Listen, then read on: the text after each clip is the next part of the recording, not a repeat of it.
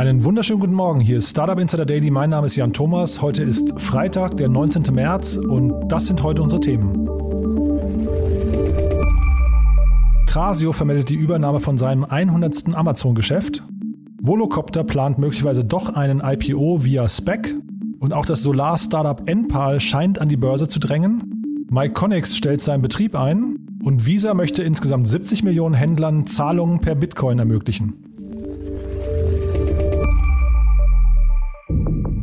Friend of mine called me up and said, There's this new thing. I can't tell you anything about it right now.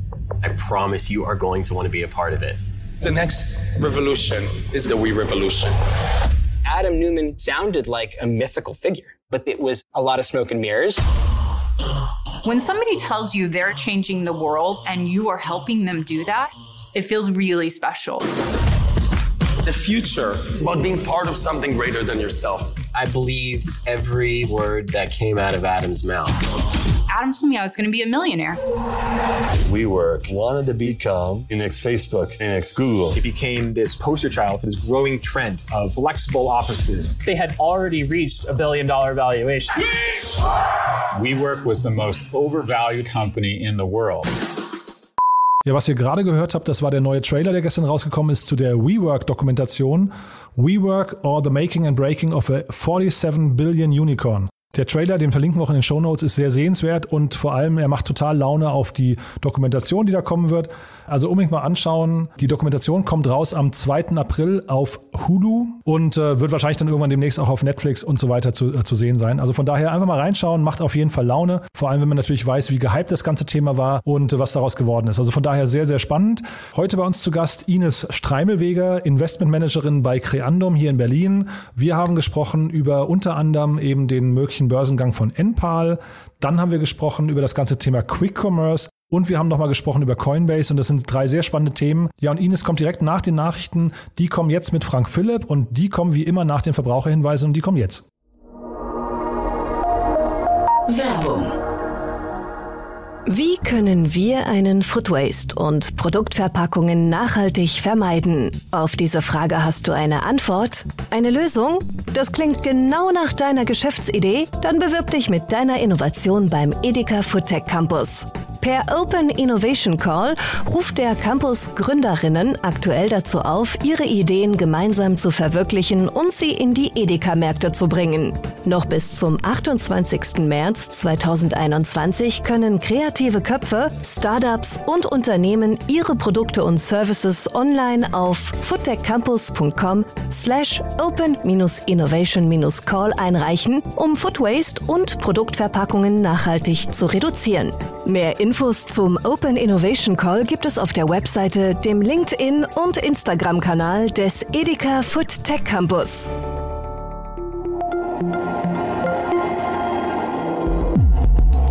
Startup Insider Daily Nachrichten. Thrasio vermeldet Übernahme des 100. Amazon-Geschäfts. Das gehypte US-Startup Thrasio, das Konsumgüterunternehmen, hat bekannt gegeben, dass es sein 100. Amazon-Geschäft erworben hat. Das sogenannte Thrasio-Modell sieht vor, auf Amazon erfolgreiche Produzenten aufzukaufen und sie in den Thrasio-Konzern zu integrieren.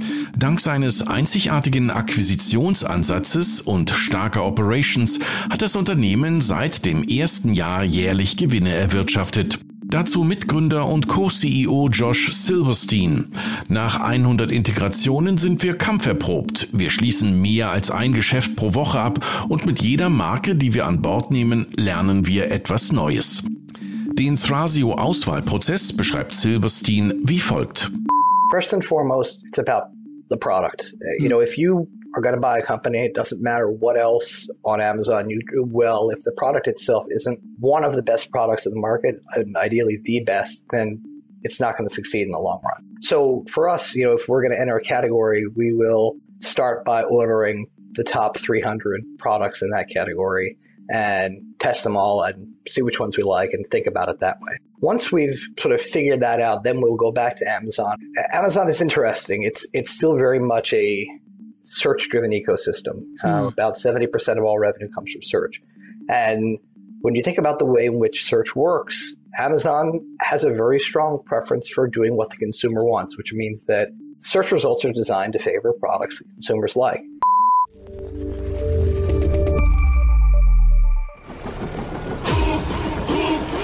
Hubschrauber-Einsatz, Hub, Hub, Hubschrauber-Einsatz, Vollzieht Volocopter einen IPO via Spec? Das Wirtschaftsmagazin Kapital möchte erfahren haben, dass der Flugtaxiproduzent aus Bruchsal möglicherweise über eine Mantelgesellschaft an die Börse gehen möchte. Die Meldung überrascht, da Volocopter erst vor wenigen Wochen eine neue Finanzierungsrunde in Höhe von 200 Millionen Euro abgeschlossen hatte.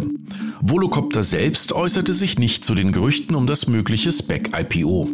Vor zwei Wochen wurden bereits Gerüchte um das bayerische Flugtaxi-Unternehmen Lilium laut, das offenbar durch eine mögliche Fusion mit einem sogenannten Übernahmevehikel kurz vor dem Sprung an die US-Börse Nasdaq stehe.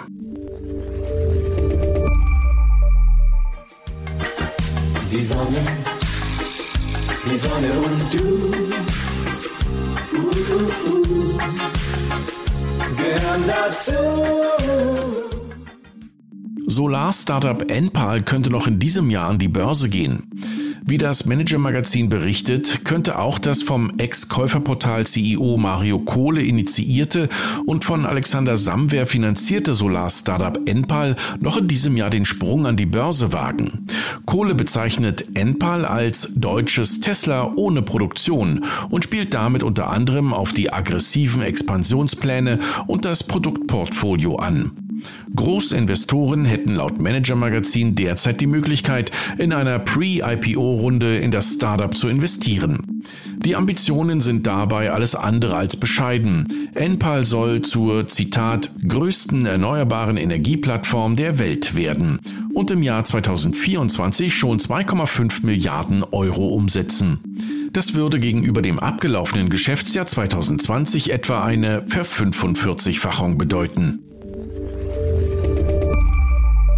Change.org droht Entzug der Gemeinnützigkeit. Dem populären Petitionsanbieter Change.org bzw. dem federführenden Verein droht der Entzug der Gemeinnützigkeit. Über zwei Jahre nach Einreichung der Steuererklärung begründet das Finanzamt die Aberkennung damit, dass man den Start von Petitionen an nichtstaatliche Akteure, also zum Beispiel an Konzerne wie Nestlé, Amazon oder Shell, nicht mit Gebühren für die Petitionsstarter belege oder verhindere. Der Vereinszweck von Change.org sei jedoch die Förderung des demokratischen Staatswesens und decke daher nur Petitionen an staatliche Stellen ab, nicht aber an Konzerne und Unternehmen. Myconics stellt Betrieb ein. Dem Stuttgarter Startup Myconics ist es trotz eines sehr starken 2020 nicht gelungen, eine Anschlussfinanzierung für das Unternehmen zu finden. Daher würde der Betrieb am 28. März schweren Herzens eingestellt. Myconics war angetreten, um in ganz Europa mit Hilfe einer eigens entwickelten KI einzigartige und ästhetische Mode- und Wohnaccessoires aus ökologischer und sozialverträglicher Herstellung zu recherchieren. Im Jahr 2020 konnten insgesamt 15.000 Neukunden gewonnen werden.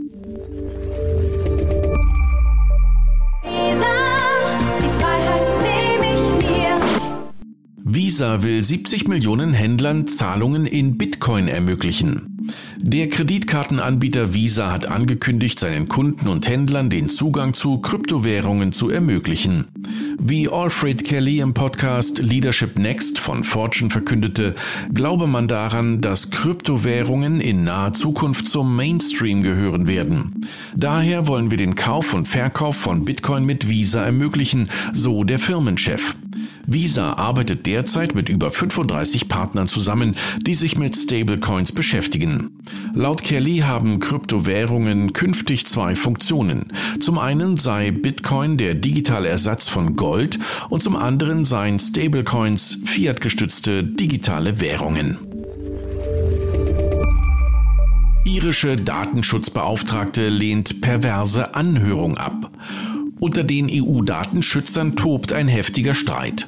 Dabei hat Irlands Behördenchefin Helen Dixon, die unter anderem für Facebook und Google zuständig ist, eine Anhörung im EU-Parlament abgelehnt und zeitgleich ihren deutschen Kollegen attackiert.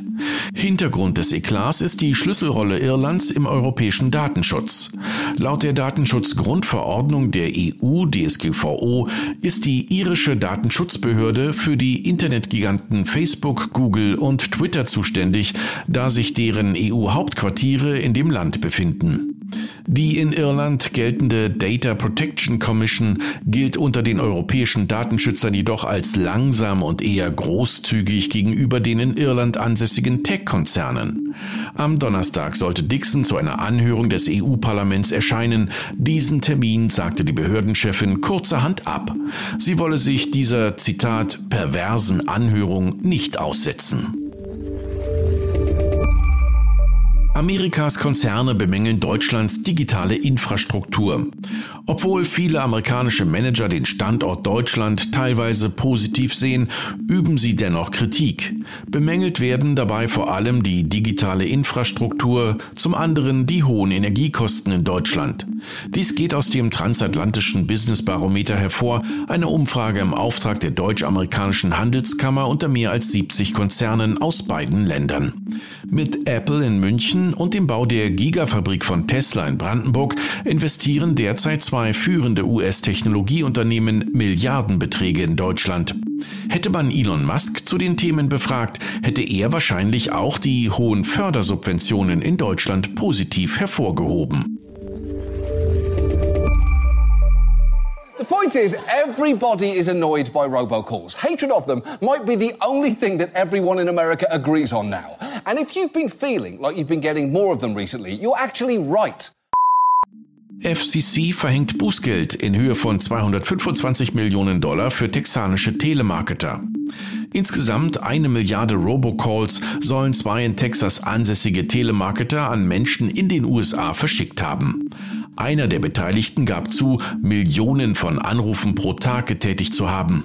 Dazu wurden mindestens zwei Unternehmen betrieben, die illegal andere Unternehmen gefälscht haben sollen, um Menschen kurzfristige Versicherungen zu verkaufen. Dabei habe man sich auf Nummern auf der Do Not Call Liste fokussiert, weil diese als profitabler erschienen. Infolgedessen hat die Federal Communications Commission nun die größte Geldstrafe in der Geschichte der Behörde verhängt, insgesamt 225 Millionen US-Dollar. Daily Fun Fact. Curling! The game with the ice, and the rocks, and the sweeping, and the yelling. Roboter siegen bei Curling.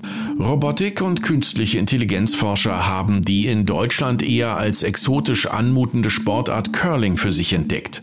Beim Curling, das oft auch als Schach auf Eis bezeichnet wird, geht es darum, einen Stein präzise auf seine rutschige Bahn zu bringen. Das Spiel ist jedoch hochkomplex und verlangt neben einer ruhigen Hand beim Werfen auch taktisches Geschick. In Korea konnte sich nun erstmals ein selbstlernender Roboter beim Curling gegen hochklassige menschliche Teams durchsetzen. Dies gilt nach den Erfolgen von KIs bei Brettspielen wie Go oder Schach als weiterer bedeutender Meilenstein. Die zugrunde liegende KI wurde unter anderem von Klaus Robert Müller, Leiter der Machine Learning Gruppe der Technischen Universität Berlin, mitentwickelt. Und das waren die Startup Insider Nachrichten vom 19. März. Und jetzt zurück zu Jan Thomas. Startup Insider Daily, Investments und Exits. Heute mit Ines Streimelweger von Creandum. Also ich freue mich sehr. Ines Streimelweger ist heute bei uns von Creandum. Hallo Ines. Hi Jan, Ja. freue mich sehr dabei zu sein. Ja, ich freue mich auch. Du bist ja jetzt, glaube ich, nee, du bist die vorletzte, die ich jetzt hier begrüße, die, mit der ich noch nicht gesprochen habe. Äh, aber ich finde es super. Du, du teilst dir ja den, den äh, Sitz quasi, wenn man, wenn man so möchte, mit deinem Kollegen Peter. Und äh, der hat auch schon so ein bisschen erzählt, was Creandum macht. Aber vielleicht magst du es trotzdem noch mal kurz wiederholen. Äh, wer, soll, wer soll sich bei euch melden? Was, was, in, was in, äh, in welche Art von Startups investiert ihr? Klar, sehr gerne. Also Granum ist ein europäischer VC-Fund, gibt seit 18 Jahren, wir haben Büros in Stockholm, Berlin und San Francisco. Das Mandat ist aber super breit. Europäische Gründer ähm, und das in Seed und Series A. Also so die übliche Ticketzahl ist wahrscheinlich zwischen einer und ich sag mal bis zu 12 Millionen. Und wir sehen uns dann wirklich als langfristige Investoren, die bis zu zehn Jahre mit dabei bleiben. Mhm. Ihr habt ein paar sehr spannende Exits, ne? Oder ein paar sehr spannende Beteiligungen auch gehabt. Vielleicht kannst du da nochmal zwei, drei Namen nennen. Klar, ähm, also dadurch, dass äh, Kernum ursprünglich aus äh, Stockholm kommt, sind wir natürlich sehr stolz über unsere Beteiligung gewesen in Spotify, Klarna, iSettle. Aber auch in Berlin ähm, sieht man immer mehr, also zum Beispiel Trade Republic, Taxfix, Cargo One. Also die Liste ist wirklich lang und ähm, freuen uns natürlich sehr, dass das Portfolio sich so gut entwickelt. Super. Also man sieht, hier ist geballte Expertise am Tisch und äh, umso mehr freue ich mich jetzt. Du hast äh, zwei, drei schöne Themen mitgebracht. Wir gucken mal, wie, wie schnell wir durchkommen. Also zwei schaffen wir auf jeden Fall, vielleicht schaffen wir auch drei. Ja? Wollen wir mal loslegen? Was ist denn der, das erste Thema, was du mitgebracht hast? Genau, das erste Thema ähm, ist Coinbase, die, wie wir heute erfahren haben, ihren Börsegang sogar noch diesen Monat planen. Äh, und das an der Nasdaq durch ein Direct Listing das heißt, es ist eine Direktplatzierung, die in der Börse stattfindet, ohne dass davor wie im klassischen IPO die Investmentbanken involviert sind und sich um die Preisspanne äh, kümmern. Ähm, das birgt eine interessante Parallele zu Unternehmen wie Spotify und Slack, die auch diesen Weg gewählt haben. Wollte ich gerade sagen, Spotify, ne, das ist, äh, glaube ich, so der bekannteste Kandidat sogar für mich. Ähm, äh, kannst du mal vielleicht den Unterschied erklären? Also du hast gerade schon gesagt, da entfallen Gebühren, aber ist das im, vom, vom Aufwand her auch deutlich geringer oder ist das dann hinterher vergleichbar? Also es gibt ja jetzt momentan drei Möglichkeiten, ne? Der reguläre IPO, dann den, das Direct Listing und den Spec noch, ne? Genau, und ich glaube, der größte Unterschied ist im Prinzip, dass man eben nicht davor die Investmentbanken mandatiert, die dann die 120 äh, Slides für einen schaffen und rumschicken, sondern dass man sagt, hey, ähm, anhand äh, der Aktien zu äh, gehen mehr oder weniger zu dem Preis an die Börse, zu dem sie pre-IPO gehandelt wurden. Es gibt natürlich trotzdem diese S1 das S1 Registration Statement, da wird eine Preisspanne angegeben und soweit ich weiß, ähm, kommt die Aktie dann zum niedrigst angegebenen Preis auf das Parkett. Ähm, der letzte Preis, der mir bekannt ist, ähm, sollen wohl 340 US-Dollar gewesen sein pro Aktie. Das würde zu einer Bewertung von oder Market Cap von fast 70 Milliarden US-Dollar führen, was natürlich beachtlich ist. Ähm, aber gut, wir werden sehen. Ich meine, man munkelt sogar, dass die Bewertung bis zu 100 Milliarden hochgehen könnte. Das klingt unfassbar viel. Aber andererseits, wenn man sich überlegt, zum Beispiel der Börsegang von Airbnb Ende letzten Jahres äh, hat ja ähnliche Dimensionen aufgezeigt in nur wenigen Tagen. Also da, glaube ich, können wir auf jeden Fall sehr gespannt sein. Wie ist denn euer Blick ähm, auf diesen ganzen Markt momentan? Versucht man äh, als Investor jetzt auch möglichst viel gerade an die Börse zu bringen, einfach um, sag mal, dieses, dieses günstige Geld, was gerade diese Marktstimmung irgendwie mitzunehmen? Das ist eine sehr gute Frage. Äh, wir debattieren das intern schon. Wir sind natürlich Early-Stage-Investoren. Das heißt, die, die Unternehmen, die wirklich jetzt vor der Frage stehen, sollen wir listen oder nicht, ähm, sind, äh, klar gibt's auch, aber ist jetzt nicht unser, unser Tagesgeschäft. Aber ist eine Frage, die immer wieder aufkommt. Ich glaube, SPAC weniger, aber IPOs auf, auf jeden Fall. Und vielleicht kannst du zu Coinbase nochmal zwei, drei Sätze sagen, für die, die es nicht kennen. Also was würdest du sagen, ist so der, der, der große Werttreiber bei Coinbase? Ja, auf jeden Fall. Also ich finde, äh, Coinbase ist äh, ist ein, also einer der, der größten Player im, im Krypto-Börsenbereich. Also es gibt ja auch noch Gemini äh, von den Winklevoss-Brüdern, Kraken, Binance, Bitpanda muss ich als Österreicher natürlich auch erwähnen, die ja jetzt äh, den Unicorn, Unicorn ja.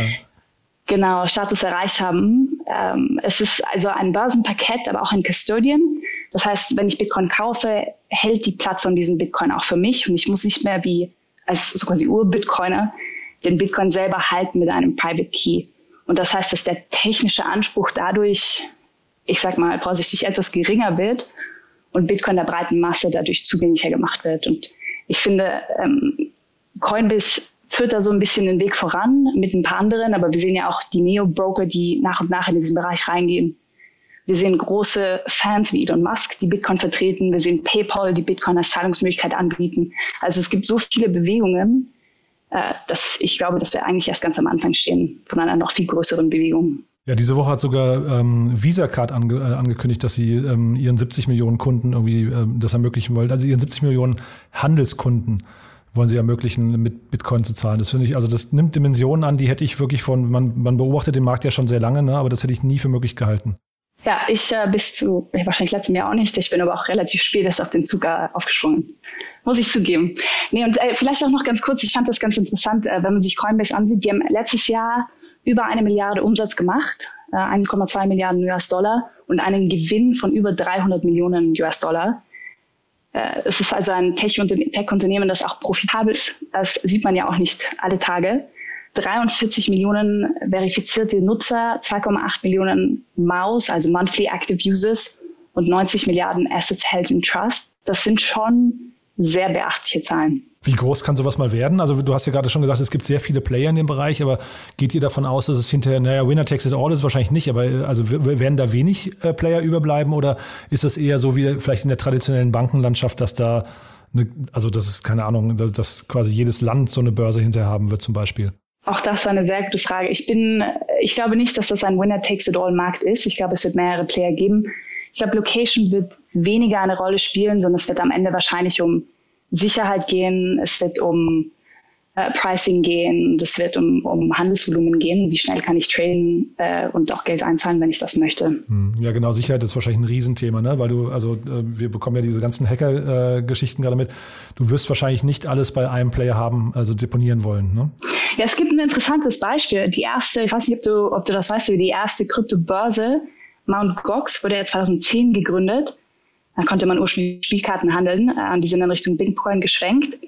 Äh, die hatten eine Zeit lang 70 Prozent des globalen, globalen Trading-Volumes und wurden aber 2014 gehackt und sind dadurch dann relativ schnell pleite gegangen. Wie krass, nee, das wusste ich nicht. Wahnsinn. Okay, aber das ist ja genau so ein Beispiel, was ich gerade meine. Ne? Deswegen wird man wahrscheinlich mindestens einen großen Player nebendran brauchen. Ja, sehe ich, äh, sehe ich auch so. Du, dann lass uns mal mit Blick auf die Uhr zum nächsten Thema gehen. Ähm, äh, in welcher Reihenfolge möchtest du weitermachen? Äh, lass uns doch kurz äh, über Jiffy sprechen. Super, das ist ein sehr spannendes Thema. Mhm. London, genau. Kurzer Themenwechsel, wobei das ja in Berlin auch sehr präsent ist. Äh, ich bin mir sicher, der eine oder andere Hörer hat schon mal von Online Grocery und äh, Quick Commerce gehört. Das heißt, ich bestelle Lebensmittel online und habe sie innerhalb von 15 oder sogar 10 Minuten vor meiner Haustür.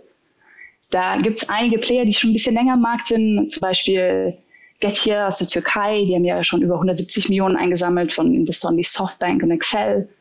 Ähm, dann gibt es aber auch GoPuff in US, die über eine Milliarde geraced haben und Gorillas in Berlin, die letztes Jahr, ich glaube innerhalb von sechs Monaten oder ein bisschen, vielleicht waren es acht Monate, 44 äh, Millionen in ihrer Series A ähm, eingesammelt haben. Also die Liste ist lang, ja, Flink mit äh, 52 Millionen Seed und so weiter. Ähm, das finde ich persönlich wahnsinnig spannend, weil auf der einen Seite sagt man, hey, wenn die VCs so draufspringen, was, was sehen die da, was ist die größere Hypothese? Ähm, und, und das ist dann ganz klar, dass man sagt, hey, Convenience und Grocery wird eine ganz klare Kategorie der Zukunft. Das heißt, so werden wir in Zukunft Lebensmittel einkaufen und so quasi kostet es, was es wolle. Man, man möchte da dabei sein. Genau, in dem Zuge äh, haben wir auch die Nachricht bekommen, dass Jiffy in London startet. Die haben eine 2,6 Millionen Seed-Runde geraced, um in London zu operieren. Das heißt, einen Dark Store zu launchen. Das heißt, das kann man sich vorstellen wie so ein Lager, das ungefähr 2000 SKUs oder Produkte hält und von dort aus ähm, in der so quasi closen Proximity, also in der Nähe von, ich, ich weiß ehrlich gesagt nicht, was der Radius ist, aber innerhalb von da 15 Minuten zustellen zu können. Ja, ich habe mich bei den 2,6 Millionen waren das, ne, gefragt. Äh, du hast ja gerade eben schon erwähnt, Blink, äh, die, äh, Flink, Entschuldige, die hier in Berlin äh, rund 50 Millionen eingesammelt haben, auch in einer Seed-Runde. Ja, wie wie kann man das jetzt vergleichen?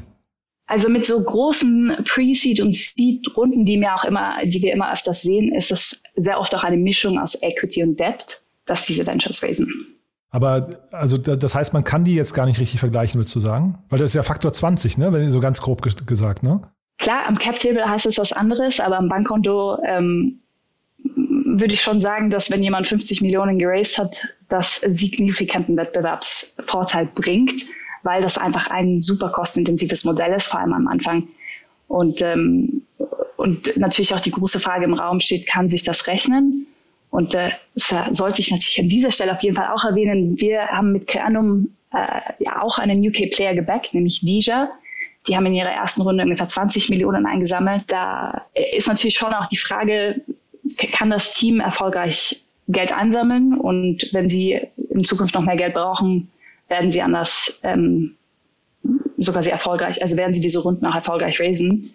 Und mit so viel Konkurrenz in der Markt, würde ich sagen, macht es auf jeden Fall einen Unterschied, ob man jetzt äh, zwei, drei oder 20, 40, 50 Millionen geraced hat. Ja, das vermute ich halt eben. Ne? Ich hatte den Jan Mirczajka neulich von HV Capital hier, mit dem habe ich, hab ich äh, glaube ich, über Flink gesprochen primär. Und dann war so dort äh, seine These, dass die Schlacht von den ganzen Quick-Commerce-Unternehmen, dass die in London geschlagen wird. Und dann frage ich mich doch, warum gehen die jetzt, also jetzt haben wir hier mit Jiffy die nächsten, warum gehen die alle nach London? Ich gehe mir doch eigentlich eher aus dem Weg, bis ich mein, meine Position gefunden habe und meine Prozesse im Griff habe und so weiter, oder? Ja, es, es ist eine gute strategische Frage. Ich glaube, in London hat man einmal einerseits diese, diese Proximity, ähm, und andererseits hast du auch die, wie es so schön heißt, die Willingness to pay, also Leute, die bereit sind für Convenience zu zahlen. Ich glaube, äh, zum Beispiel Rocket Internet hat ja vor Jahren schon mal Shopwings gegründet. Ähm, die hatten ja auch versucht, Lebensmittel einfach zuzustellen. Und da hat man gemerkt, dass die Leute eigentlich nicht bereit waren, die 2,50 Euro oder was auch immer es war, Liefergebühr zu zahlen. Ich vermute, dass das in London anders ist. Und gleichzeitig klar, London ist ein super hartes Pflaster, weil man hat natürlich diese neuen Player, dann gibt es ja auch noch Wheezy, Zap und so weiter. Getir kommt nach England. Delivery Hero, glaube ich, habe ich gehört, baut ein Team aus, das sich auch um das Thema kümmert. Also es tut sich viel. Amazon, Amazon hat ja ihre eigenen Stores. Ähm, ich bin persönlich sehr gespannt, wie diese Wette aufgeht. Das wird ja auch nicht günstig. Ja? Wie, wie komme ich an die Kunden ran? Was kostet mich das? Wie treu bleiben mir die? Kann ich die Unit Economics profitabel hinbekommen? Vielleicht nicht im Kleinen, aber dann wenigstens at scale. Also es sind schon einige Fragen, die da aufpoppen. Ich bin sehr gespannt, wie sich der Markt entwickeln wird. Ja, also apropos Markt, äh, kannst du denn oder wisst ihr denn, ob der Markt sich überhaupt schnell genug mitentwickelt für diese ganzen Player? Ich glaube, dass wir unter Anführungszeichen dank Covid letztes Jahr einen sehr, sehr positiven Boost in dem Markt gesehen haben, wo die Leute gesagt haben, hey, ich bin bereit für den Service zu zahlen, das ist High Convenience, ich nehme den Service in Anspruch.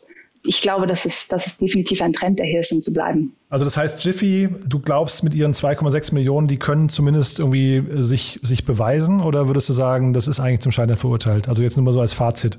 Man munkelt, dass sie im Markt sind, um auch noch mehr zu raisen. Dann, glaube ich, haben sie vielleicht eine Chance, aber es, ich glaube, in den nächsten, nächsten sechs Monaten wird sich schnell entscheiden, welche die Nase vorne hat. Okay, bleiben wir dran an dem Thema und dann gehen wir noch schnell zum letzten Thema, das du mitgebracht hast. Enpal.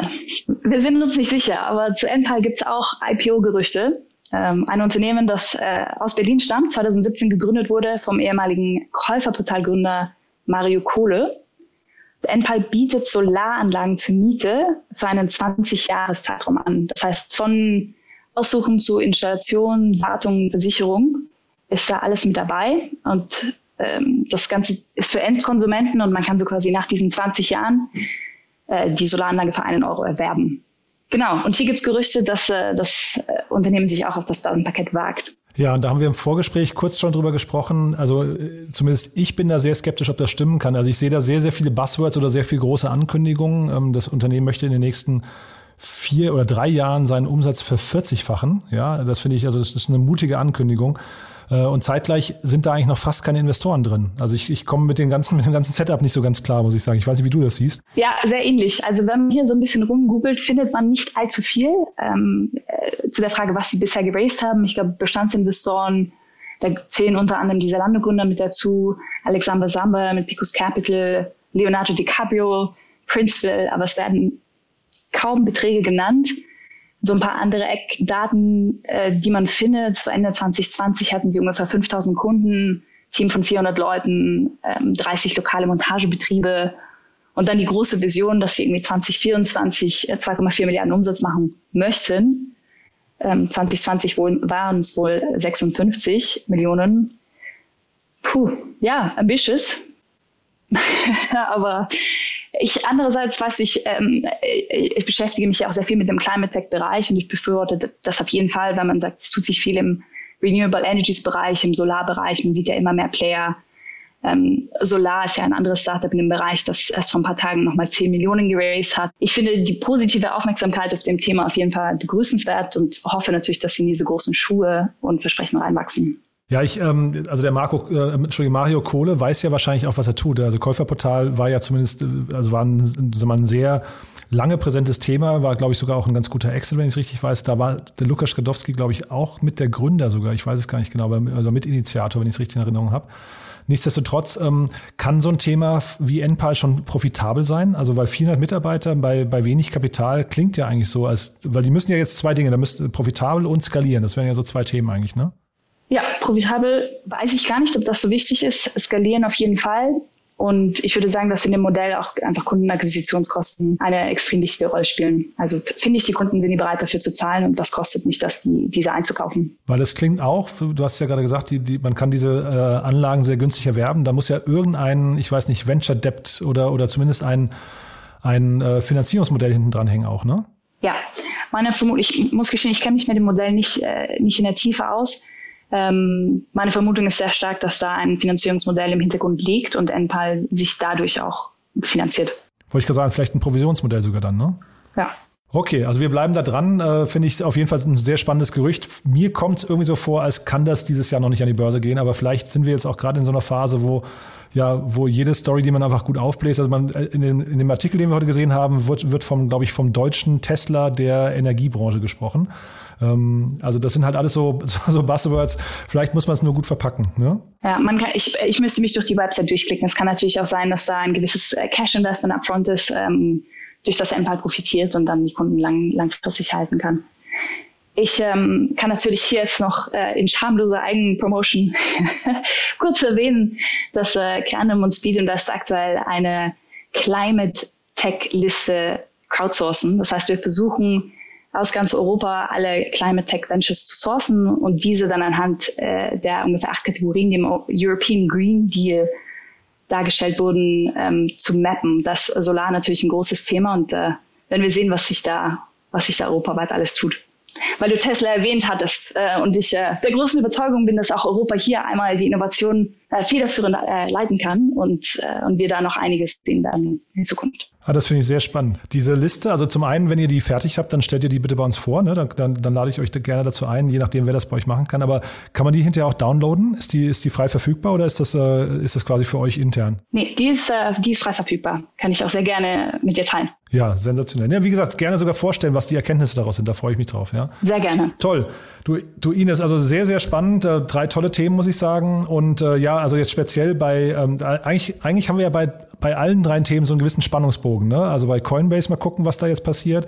Dann bei Jiffy äh, ist noch nicht ganz klar, wie sie, wie sie sich in London schlagen. Und jetzt hier eben bei, bei Käuferportal, beziehungsweise bei dem Käuferportal Gründer mit, äh, mit ähm, NPAL, wollen wir mal gucken, ob das wirklich ein Börsengang wird. Ja, das ist, äh, das ist die, sehr gerne. Die Schönheit des Berufs, wir investieren alle in die Zukunft und hoffen, dass das alles aufgeht. Super. Du dann vielen Dank und bis zum nächsten Mal, ja? Ja, danke dir. Bis bald. Startup Insider Daily, der tägliche Nachrichtenpodcast der deutschen Startup-Szene. Ja, das war also Ines Streimelweger von Creandum und damit sind wir durch für heute, damit sind wir durch für diese Woche sogar. Ich wünsche euch ein ganz tolles Wochenende und wir hören uns am Montag wieder in gewohnter Frische. Bis dahin, alles Gute und tschüss.